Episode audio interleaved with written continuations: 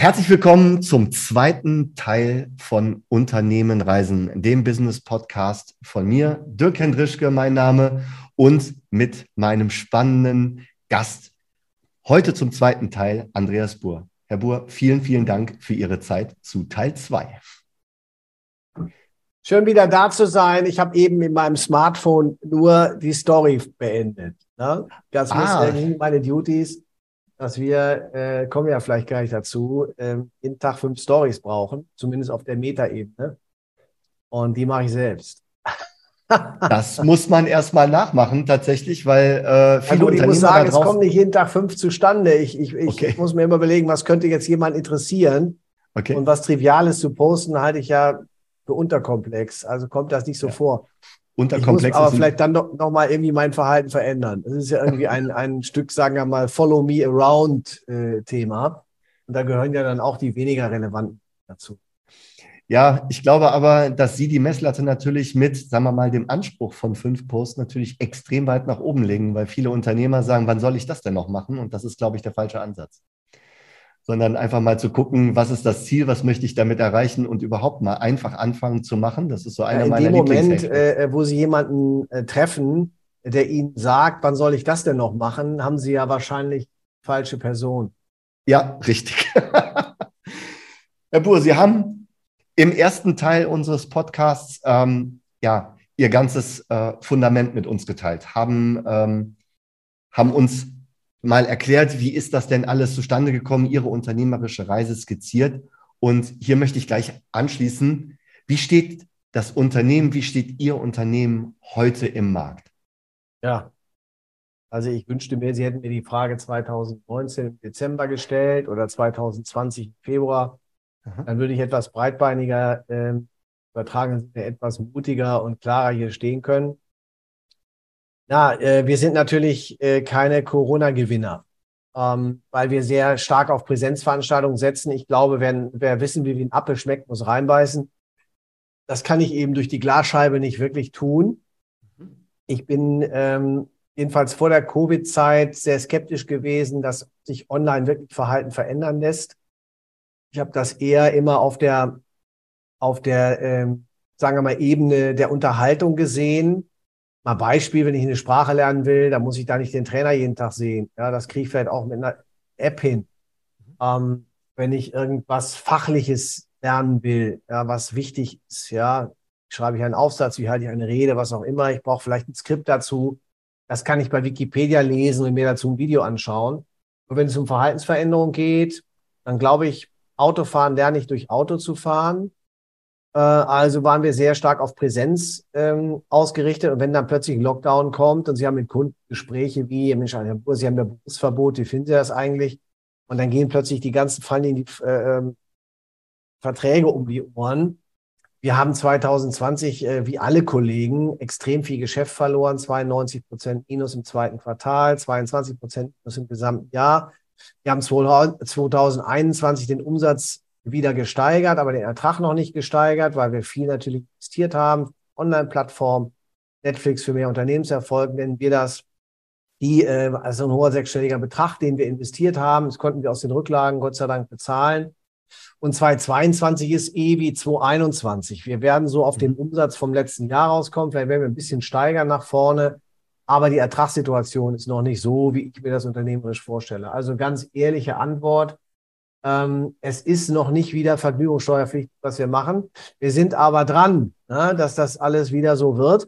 Und ich kann Ihnen sagen, die letzten äh, zwei Jahre waren auch für mich extrem intensiv. Wenn ich mir jetzt anschaue, was neben Covid und den Auswirkungen von Covid für unsere Branche noch dazukommt, Stichwort Putin, Ukraine-Krieg, Energiekrise, Inflation, Unsicherheit, alles das, was den Menschen nur zugemutet wird, an mannigfaltiger negativer Botschaft. Ähm, das ist für uns ähm, natürlich eine gemähte Wiese, weil wir die Leuchttürme sind. Wir sagen, hör mal, konzentriere dich auf das, was du beeinflussen kannst und, und hör nicht so viel auf Zeitungen und Newsletter und die negative Presse, sondern denke selber und guck, dass du das sozusagen, was in deinem Einflussbereich ist, auch fokussierst und machst. Und dennoch, sage ich Ihnen, ähm, sind die Entscheider auf der anderen Seite eher vorsichtig. Das bedeutet, wir sind im Spiel und wir stehen sicher nach wie vor. und müssen viel, viel mehr Energie da reinstecken in diesem Jahr, um da zu sein, wo wir sind, als wir das hätten noch vor zwei Jahren uns oder vor zweieinhalb Jahren vorstellen können. Und wir gucken mal, wie 2023 wird. Wenn Sie mich in einem Jahr nochmal anrufen, vielleicht kann ich Ihnen dann eine uneingeschränkt positive Antwort geben. Ich würde es mir selber wünschen.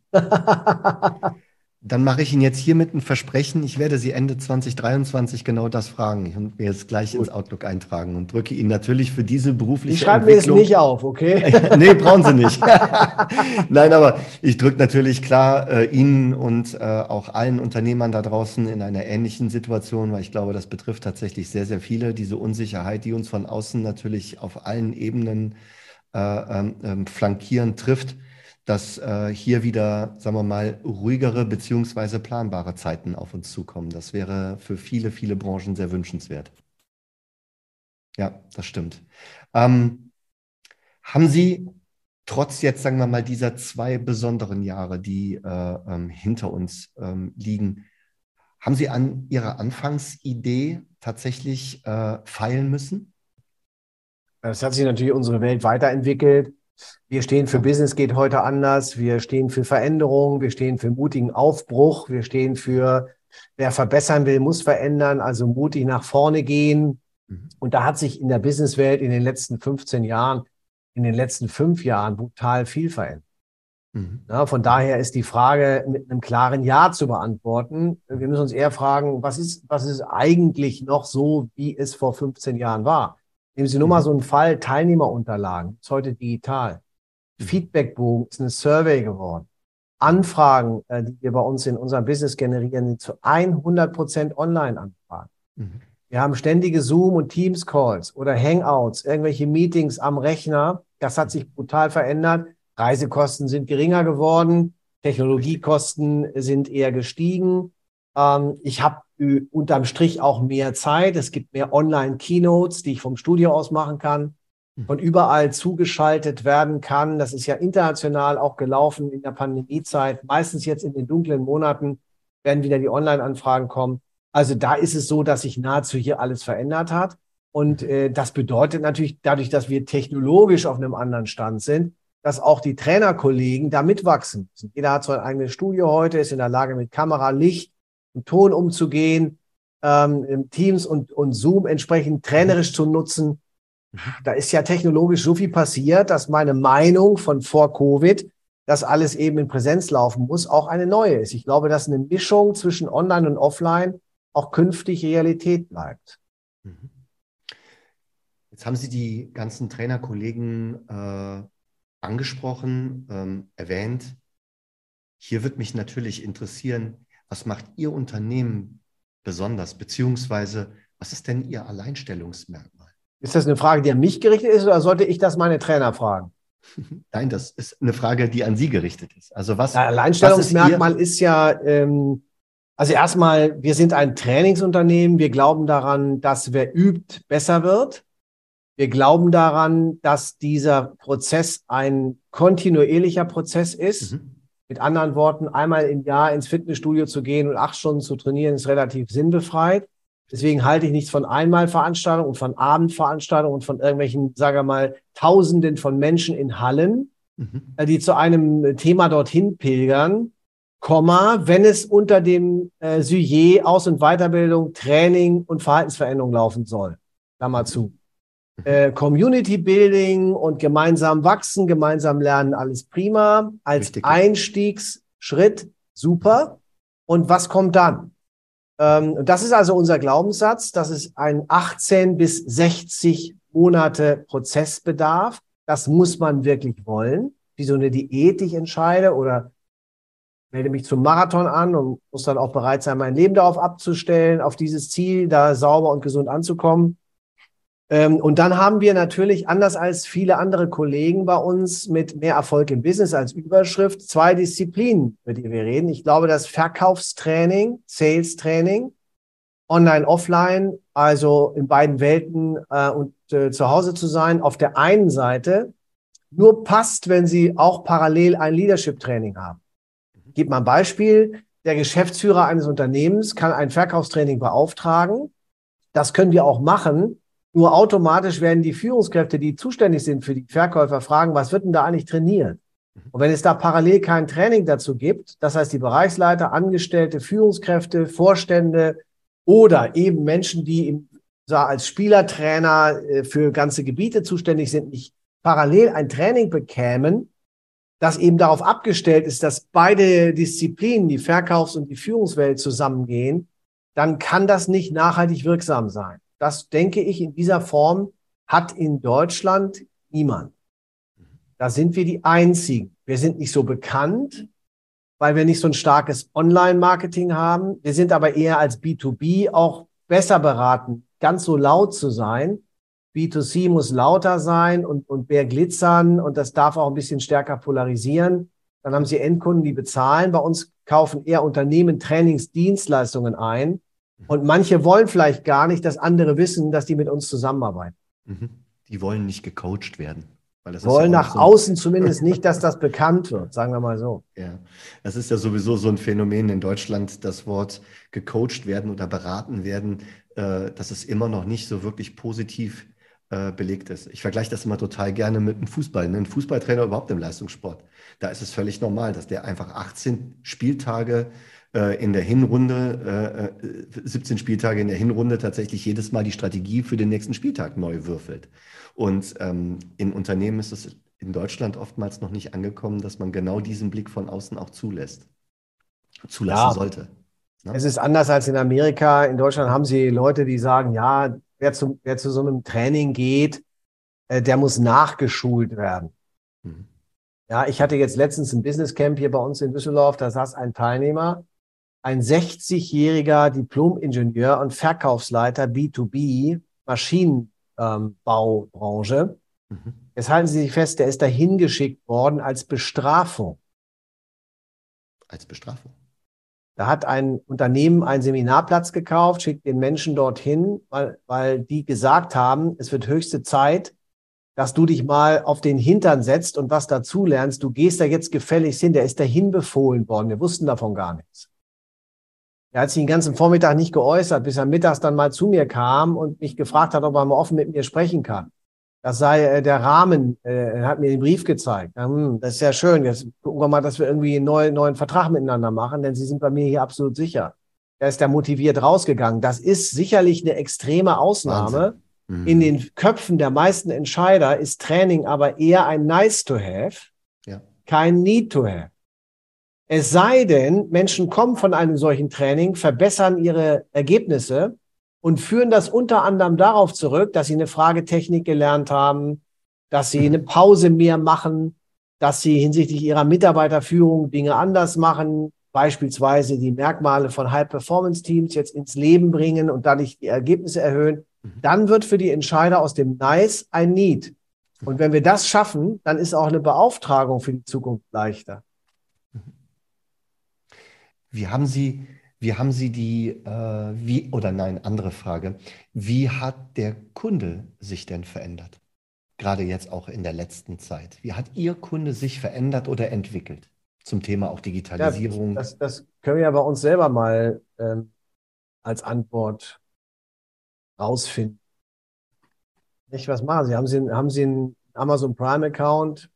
Mal vermuten. Ne? Und dann wissen Sie, wenn Sie was brauchen, eine Rotfaser, eine Ampel reicht.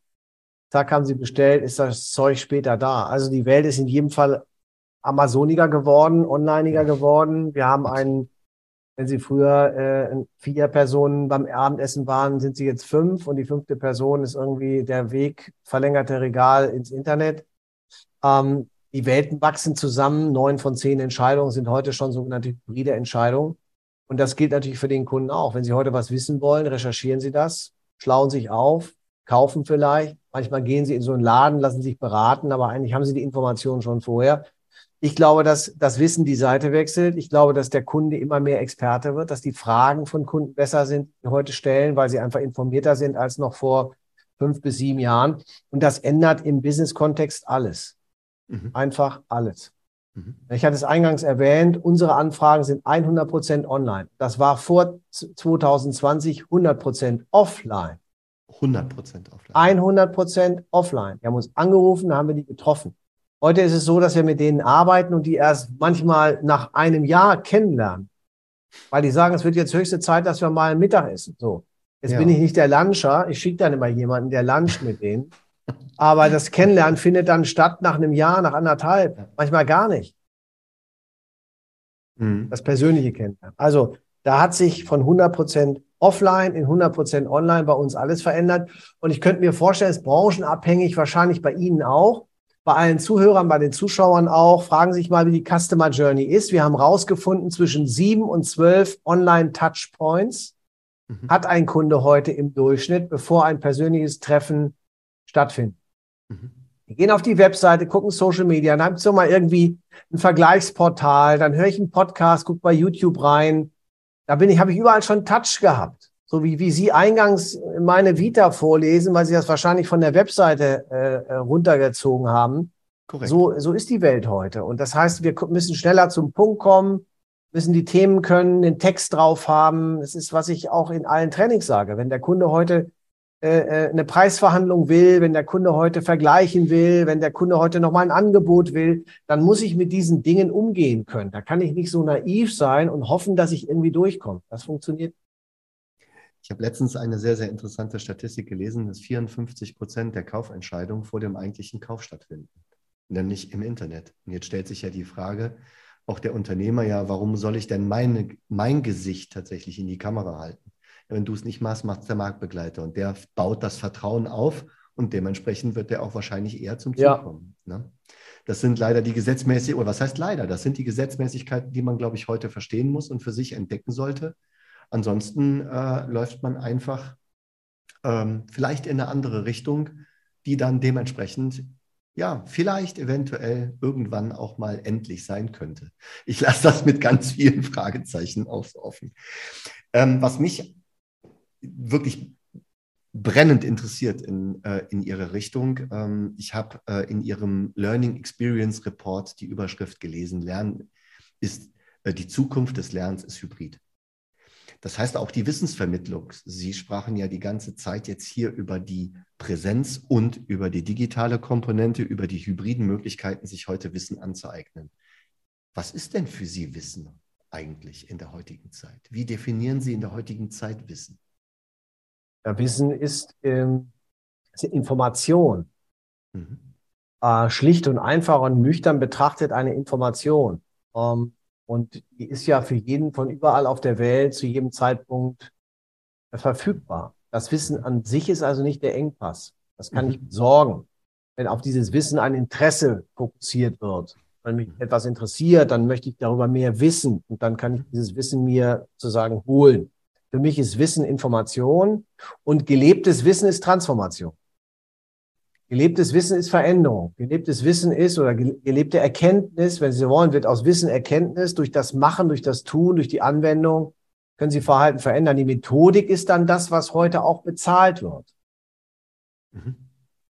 Das Wissen selber können Sie recherchieren und ist nicht bepreisbar. Die Methodik, wie Sie aus Wissen Erkenntnis und aus Erkenntnis wenn Sie so wollen, eine Kompetenz entwickeln. Das ist dann wäre eine Trainingssache oder eine Coachingfrage. Das ist eine methodische Aufgabe, wie ich das Wissen implementiere, internalisiere, zum Teil meiner, meiner Verhaltensweisen mache. Ähm, das ist dann Training.